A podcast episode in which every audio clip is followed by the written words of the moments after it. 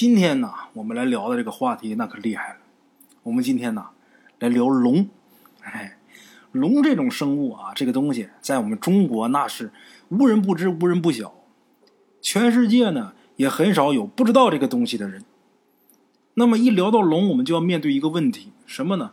这个世界上到底有没有龙？是从古至今一直都有，还是说古时候有，现在没有，或者说压根就没有？哎，好多人呐都不相信这世界上有龙，也有好多人呢相信。那么为什么不相信有龙呢？因为没有实物可以举证。有很多接受了基本生物教育的人呐，都会认为，从任何一种可能来看，体型如此巨大的生物啊，都应该在食物链当中占有一定的位置。但是现在呢？既没有可以证明其种群规模的物证，也没有任何可以引为研究对象的单体标本。他留在这个世界上，除了匆匆出现、难以长留的身影以外，那些曾经被获得的遗骸呀、骨骸呀、器官呐，都无处寻觅。没有实体，没有残骸，没有化石，没有可靠的活动影像。神话传说当中。那种飞天潜渊的龙啊，说它不存在的非常合理。但是看过龙骨以及坠龙活体的当事人呐，曾经站出来证明过，说这东西它在。但是现在呢，也都被说成是谣言，因为没有实证，没法立说。说它不存在也合理，但是这些百分之九十九的合理之外啊，仍有百分之一是值得推敲的。什么呢？就是跨越时间空间，来自不同阶层、文化环境、政治背景的人呐，都留下了大量细节相似的目击记录。这些记录呢，还很巧合、很神奇的跟古籍当中海量的记载一致。哎，说到这些个目击记录啊，咱们远的就不说了，一些古籍当中，包括历朝历代的一些目击记录，咱们不谈，咱们就说近代的吧。一九三四年，营口坠龙事件这件事大伙可能都听说过。过去江西卫视有一档节目叫《经典传奇》，在这个《经典传奇》当中，那主持人洪宇曾经呃播过这么一期节目，就讲的营口坠龙事件。那个节目啊，把这个过程细节说的很清楚。如果没看过的老铁啊，可以去看一下。这个节目当中啊，最后给出的结论呢？是说这个龙骨啊，它是鲸鱼的骨骸，这是最终专家给出的结论。但是这个结论有问题。今天大圣啊，就跟大伙聊聊这个结论到底哪儿有问题。首先，如果说营口坠龙事件那个龙骨，它如果是鲸鱼骨头的话，不合理在哪儿呢？鲸鱼大伙都知道。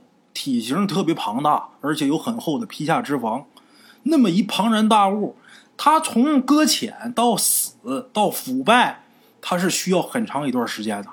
你别说鲸鱼了，你就是一条狗，它也得烂几天呢。你何况一条大鲸鱼呢？而在这个营口坠龙事件呢这件事当中，从发现这条龙到最后展示这个龙骨，中间这个时间呢，也就是十几天。咱说十几天那么大一条鲸鱼，它可能烂没有吗？不可能。就这个事儿，你怎么想它都不对劲儿。另外一个呀，说这个鲸鱼骨头，鲸鱼骨头是二十八节，说发现的这节龙骨也是二十八节，说这就是鲸鱼的骨头。但是这里边有一个出入，根据当年当地一九三四年营口市志的记载。发现这条龙到它腐败之后剩下这个骨骸，他们还特意数了一下，一共是二十九节。可是等这个龙骨展览的时候，《圣经时报》报是二十八节。从打这个龙搁浅的这个地方，就龙死的这个地方，到展览的这个途中，是由当时的营口市的满洲国的伪警察署的警察。负责运这个龙骨的，我就想这其中啊，很有可能被人给偷了一截因为《圣经时报》它是后来的媒体报道，而这个营口市志啊是官方数据。要论哪个更严谨，我更相信这个市志。还有最关键的一点，经典传奇在播出这一期节目的时候，为了证明这个骨头就是鲸鱼的骨头，大连自然博物馆研究员赵永波还为了配合电视台录制，特意把须鲸的骨架给摆成了当年《圣经时报》那个照片里边那个样子，就是把鲸鱼的两个下颌骨直接给插到鲸鱼的眼窝里边。《圣经时报》当时贴了一张照片嘛，那照片上面就是有身子、有脑子、有脚。我不知道各位听众们啊有没有仔细的看过《圣经时报》的那个照片？那个照片那个龙角啊，可不是说像这个经典传奇那期节目里边报的那个龙角是两个下颌骨，光秃秃的两个棍儿，可不是。怎么不是呢？《圣经时报》上当时那个照片，那个龙角是分叉的。龙角是有叉的，而且可不是在眼窝的位置，是跟脑袋、头骨是一体的。在这个拿人做比方啊，就是耳朵后边这个位置。这个跟大连自然博物馆赵永波他所摆出那鲸鱼的那个造型啊，有很大的差异。虽然看似很像啊，但是绝对不能混为一谈，它压根就不是一个东西。包括这下颌骨的长度啊。这个鲸鱼下颌骨的长度，跟当年《圣经时报》照片上插那个龙角那长度，那有天差地别的区别。这是营口坠龙事件，官方给出结论之后，我觉得不对的地方。打这事儿再往后推，慢慢的就到咱们现代社会了。自打这个手机里边有了拍照录像这功能之后啊，有好多人呐。呃，就容易抓住瞬间的一些事物。全世界各地不断的有人自称是看见龙了，或者是拍到龙了。好多视频我也都看了，包括日本大地震的时候，天空当中啊，呃，出现这个龙形啊等等。全国各地在西安拍到的这个奇景等等等等，青海湖的龙吸水啊。呃，这里边当然有很多自然现象啊，你像龙吸水，它就是在水面起龙卷风产生的自然现象。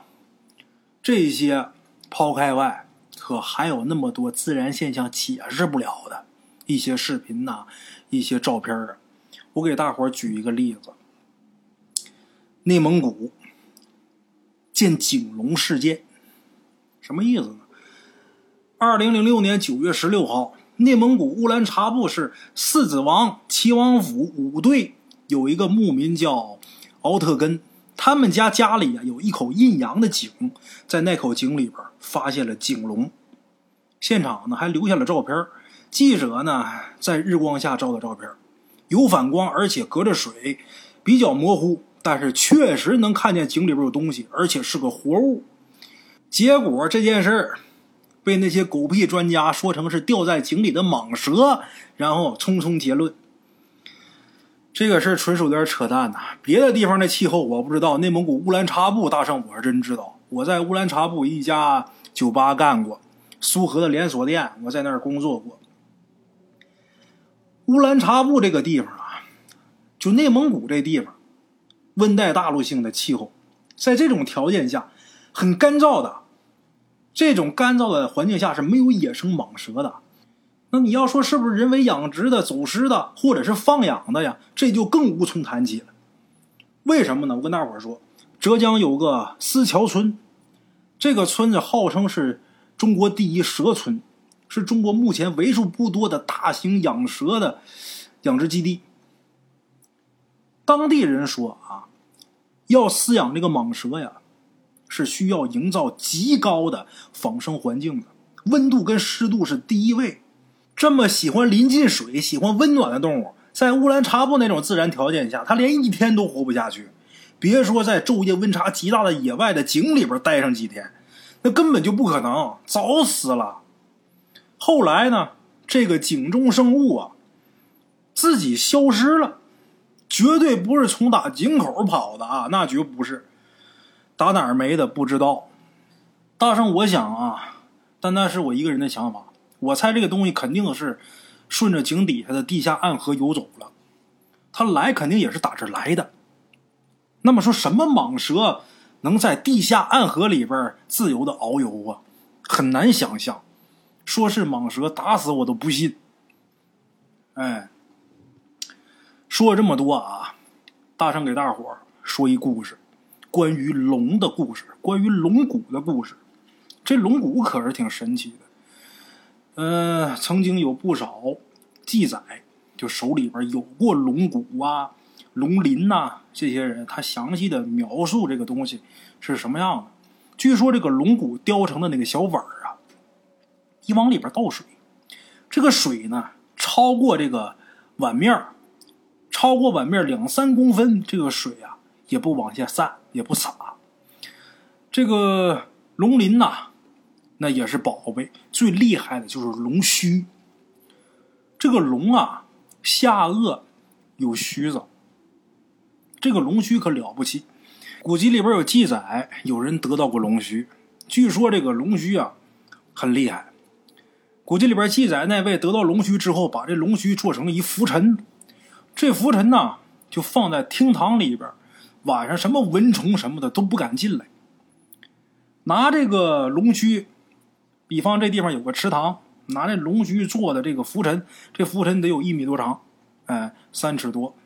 拿这个浮尘，龙须做的浮尘，往这个池塘里边一放，所有的鱼啊就都奔这游。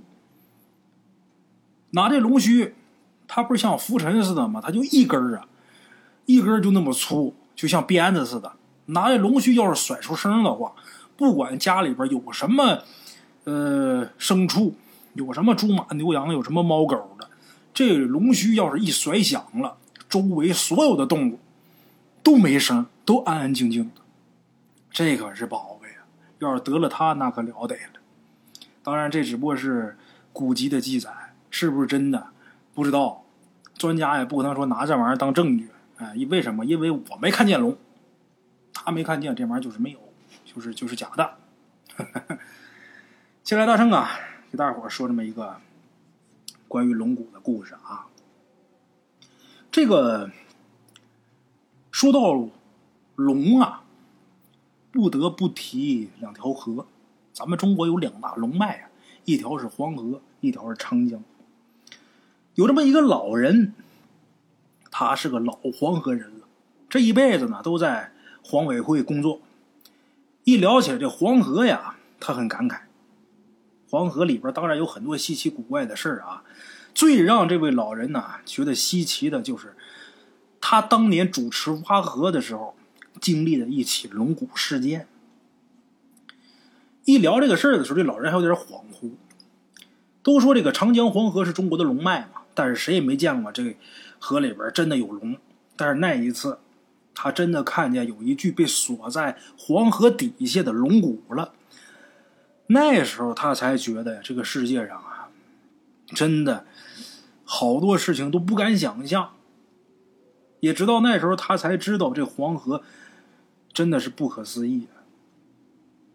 黄河呀，这位老人说，这黄河西起青海巴颜喀拉山脉，从青海出来之后啊，在黄土高原上裹挟了大量的泥沙，这些泥沙沉淀到黄河下游。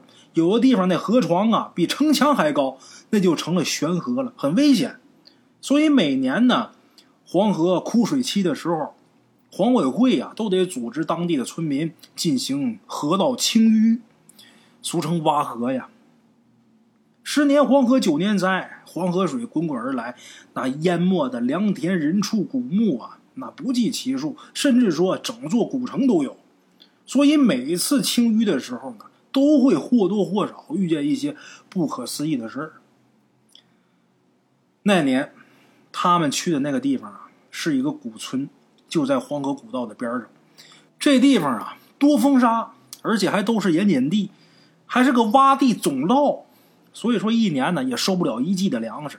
解放以前，这地方这村子里边的整村的人呐，动不动就整个村子都出去逃荒去，哎，就这么个地方。挖河的这个条件呢，很苦，在这地方他没法不苦啊。弄个窝棚，盖上苇席，还有油毡，点上马灯，这就是工棚。吃的是刷锅水，饭就是黄金塔。那么说这黄金塔是什么呢？把玉米搓完之后，剩那苞米棒，苞米棒里把它弄开，里边不是有芯儿吗？把那芯儿磨成粉，用那个蒸窝头，那味儿又苦又涩。有时候啊，在里边掺点这个红薯叶子，往下咽的时候都拉嗓子。哎，好在呀，当时那段河道不长，挖了也就俩星期。最后剩下最后一段积水河道，那滩水呀，看着不多，但是大伙弄了半天，这水呀还是没泼干净，而且这水很怪，很凉，冰冷刺骨，站这水里边好像就掉进那个冰窟窿似的。好多人吃饭嘀咕，就说这这这下边怕是通着海眼的吧？就不有的就不敢弄了，没办法，最后。紧急的调了几台水泵，往出抽水，就在那里往出泼水是不敢泼了，往出抽，抽了整整一天一夜，才把这积水给抽干净。抽干积水以后，这河道就光剩下一小水坑了。这水坑里边啊，有不少大鱼在水里边直扑腾。那时候大伙儿那条件不好，饿的皮包骨啊，这可妥了。这一看这里边这些鱼呀，大伙儿都敲锣打鼓下去抓鱼。结果抓住这鱼之后，大伙可都大呼小叫的。不对，那鱼眼睛是红的。这位老人说，当时他自己也凑过去看去了，发现那鱼也就是一尺多长，浑身雪白，就跟鲶鱼似的，没有鳞，眼睛啊通红通红的，就跟那兔子眼睛似的。后来呀，这位老人当时的老领导告诉他，这鱼呀不是黄河里的。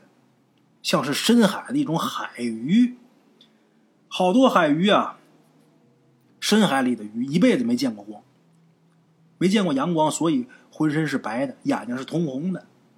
那老领导他说呀，好多很深的大石窟里边的鱼啊，一辈子没见过阳光，那眼睛啊，也可能是红的。老领导当时让大家伙在周围仔细的找一找，看看周围有没有什么山洞啊什么的。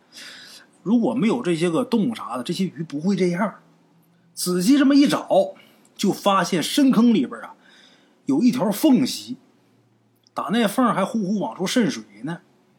这老领导啊，让人用镐头刨了几下，一大片泥土啊，就陷下去了，然后就露出一个巨大的泥洞。那泥洞可不是说在这坑底啊，是在这坑壁的位置。露出一巨大的泥洞，非常大，能跑火车。这里面也不知道有多深，反正看起来是阴森森的，而且这洞里边腥臭无比，打在洞里边往出反味儿，而且还不断往出淌冷水。外边这些鱼就应该是从打这个深洞里边啊出来的。这位老人呐就觉得这洞啊太古怪了。这黄河古道都已经几百万年了，底下居然封住这么一个古洞，弄不好别是什么凶兽的巢穴吧？还是别动了。他把这话说出来，老领导不同意，让人弄了个火把。这老领导要亲自去探洞，没办法，当时他是人家老领导的下属，他也是提心吊胆的跟着进去。就他们俩进去，那个洞啊，洞口很圆很深。往外冒冷气，越往洞里边去越臭，在洞里边腥臭无比，越深那味儿越大，熏的这俩人都快要闭过气去了。差不多往里边走了能有十六七米深吧，就到了一个比较开阔的这么一个地方。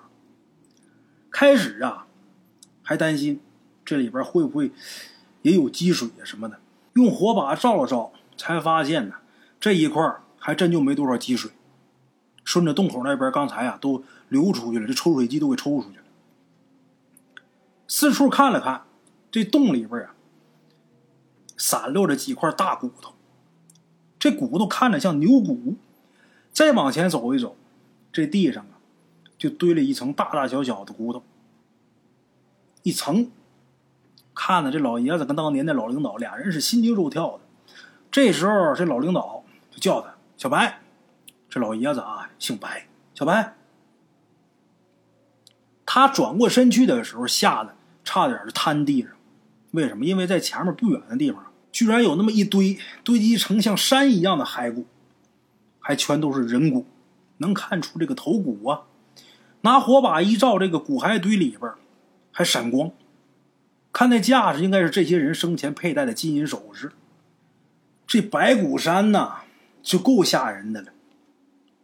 这老爷子当年这个汗毛都竖起来。这个时候，他这老领导啊，就闷声说了一句：“小白，你往下看。”他蹲下身子，仔细一看。那堆骸骨下边居然隐藏了一条巨大的铁链子，那铁链子能有手腕那么粗细吗？也不知道打哪儿伸出来的这根铁链，也不知道有多长。这时候他那老领导啊，就直勾勾的盯着那铁链子，然后就说拽。他以为他这领导疯了呢，那铁链子像手腕那么粗，也不知道是打哪儿来的，通哪儿，拽他干嘛呀？可是还没等他说话呢，他那老领导啊，已经蹲地上。开始朝那链子使劲了，他虽然不情愿，但是还是也跟着使了吃奶的劲儿拽这铁链子，好不容易是拽动了点儿，但是俩人累的就瘫地上。可是这会儿他那老领导就跟撞了邪似的啊，找了一根人的腿骨当这个撬棍，把那铁链一圈一圈的往那骨头上缠，然后使劲往后拉，他俩合力。这一拽，就听哗啦一声，有点像齿轮响。这时候啊，前面又出现了一个深洞，那个泥哗哗往下掉，又出现了一个深洞。那洞里边寒气逼人，阴风阵阵，感觉像是个无底深渊似的。他不是拿着火把呢吗？打那里边出风，就火把这火苗。这火苗都往这边偏，往这边兜。他越来越觉得这古洞啊太神秘了，就心想：莫非这才是真正的黄河古洞吗？他跟老领导说：“这是这是什么呀？”他这老领导说：“，应该是一座古墓。这座古墓也不知道沉在水里边多少年，反正这墓室的门呐都给冲开了。”里边也全是泥浆，他俩陷在烂泥里边，走一步都费劲。最后看见这个墓室里边啊，横着一口白色的玉石棺材，那玉石棺材质地很好，近乎于透明，还能隐约的看见里边躺着什么东西。他俩过去抬了几下这石棺盖，怎么都抬不动。最后是又气又恼，干脆一横心，找了块大石头，咚的一下。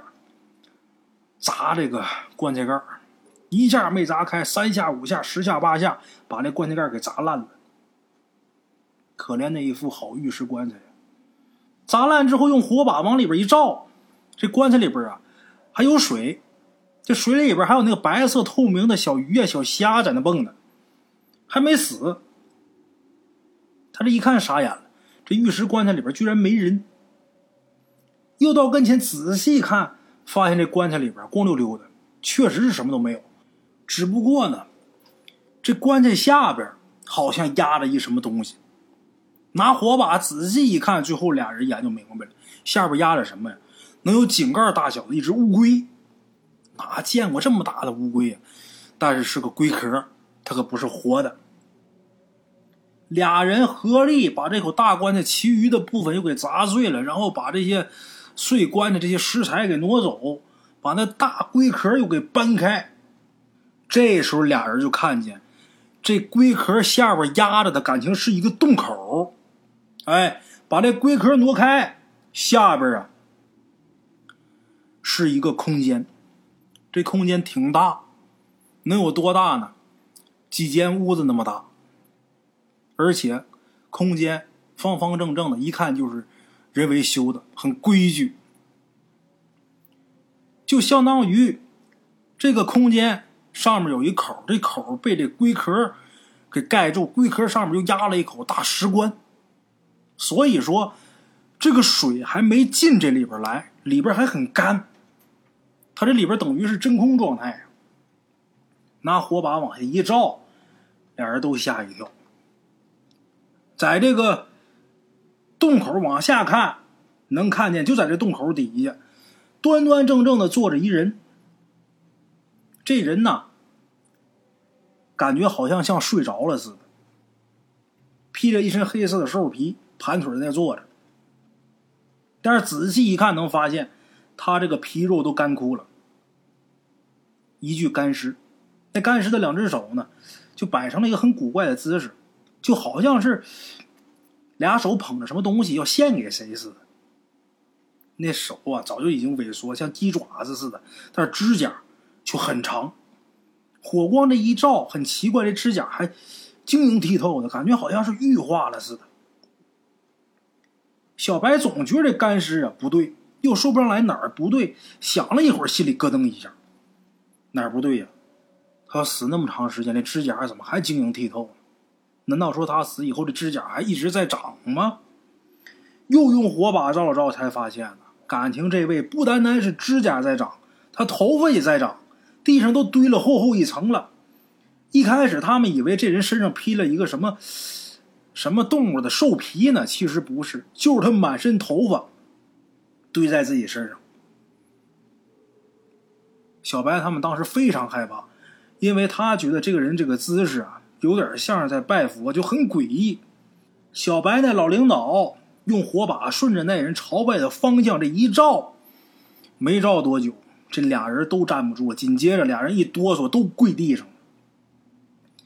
那一瞬间，小白说呀，浑身的血都凝了，嘴张多大，好一会儿都合不上。也不知道过多长时间，小白才磕磕巴巴说出一个字儿：“龙。”在那个古尸双手献礼的地方，这个古墓的上方四个角悬着几条粗大的铁链子。而这几条铁链子是固定在这个墓室啊四个角四根柱子上，而中间呢锁着一个巨大的生物的骨骸。虽然只是骨骸，但是一眼就能看出来那是龙，有足有头有尾，那头得有水缸那么大，头上呲出两颗足得有半米来长的大獠牙。看着很狰狞，张牙舞爪。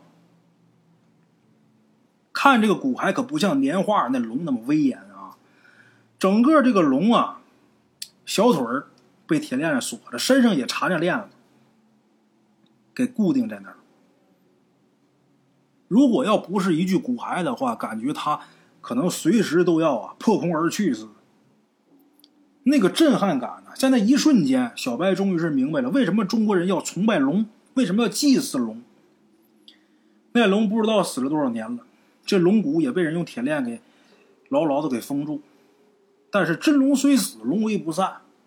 就那股巨大的龙威呀，就把大活人牢牢的就给压制住了，就连动都不敢动。